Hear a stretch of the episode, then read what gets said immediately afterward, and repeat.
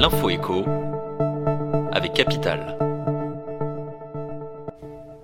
On commence par la bonne nouvelle du jour. Casino ne devrait pas faire faillite malgré son important niveau d'endettement.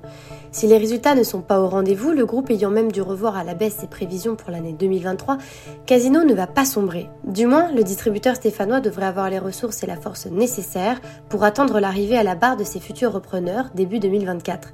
Daniel Kretinsky, Marc Ladré de la Charrière et le fonds Attestor. Retrouvez plus de détails sur capital.fr. On enchaîne avec l'info pratique du jour. Des outils vous aident à trouver du carburant moins cher. Alors que les prix du gazole et de l'essence repartent à la hausse au mois d'août, la plateforme carburant.org ou encore les applications Fuel Flash et Essence Co permettent de trouver les stations-service les moins chères dans votre région.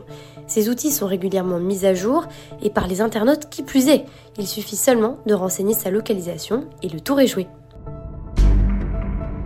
On continue avec la date à retenir, le lundi 25 septembre. C'est ce jour que vous serez prélevé par le fisc du solde de votre impôt sur le revenu 2022. Vous êtes concerné si le montant figurant sur votre avis d'imposition, disponible sur impôtgouv.fr, est supérieur à celui de votre prélèvement à la source.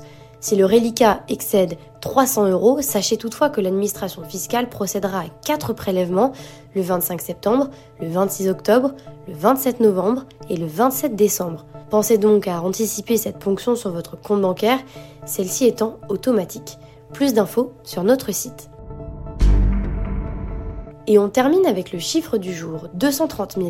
C'est le nombre impressionnant de soldats recrutés par l'armée russe en 2023.